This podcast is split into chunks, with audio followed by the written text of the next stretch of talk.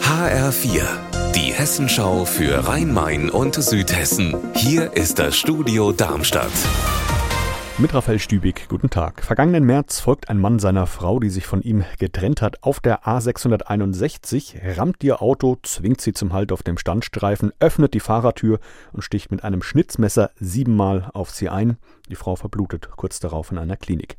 Zum Prozessauftakt heute am Landgericht Frankfurt hat der 41-Jährige die Tat gestanden. HR-Reporterin Heike Borufka, was hat der Mann dazu gesagt?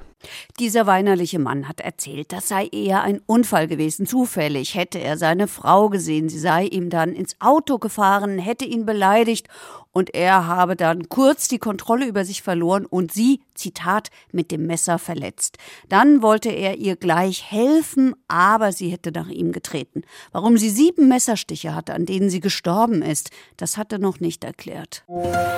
Ein Urteil hat es am Frankfurter Landgericht heute auch gegeben im Berufungsfall um den Doktortitel von Ex-AWO-Chef Jürgen Richter. Die Entscheidung des Amtsgerichts wurde bestätigt. HR-Reporterin Jutta Nieswand. Also das Landgericht Frankfurt hat damit entschieden, dass Jürgen Richter sich seinen Doktortitel erschwindelt hat. Die Vorsitzende Richterin sagte, Jürgen Richter wisse genau, dass er keine Promotion geschrieben habe.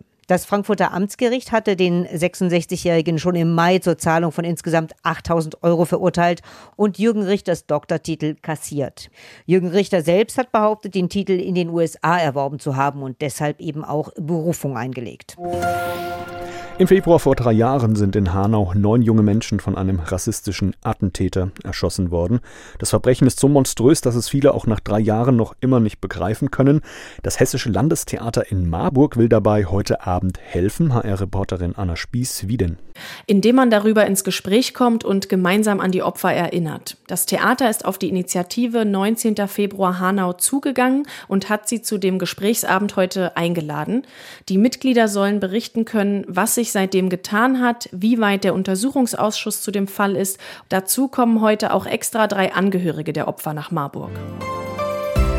Unser Wetter in Rhein-Main und Südhessen. Brenzbach im Odenwald und Freigericht im Main-Kinzig-Kreis melden zur Stunde 9 Grad. Dabei regnet es teils kräftig. Später am Nachmittag ziehen die dunklen Wolken dann aber allmählich ab und der Himmel lockert wieder etwas auf. Ihr Wetter und alles, was bei Ihnen passiert, zuverlässig in der Hessenschau für Ihre Region und auf hessenschau.de.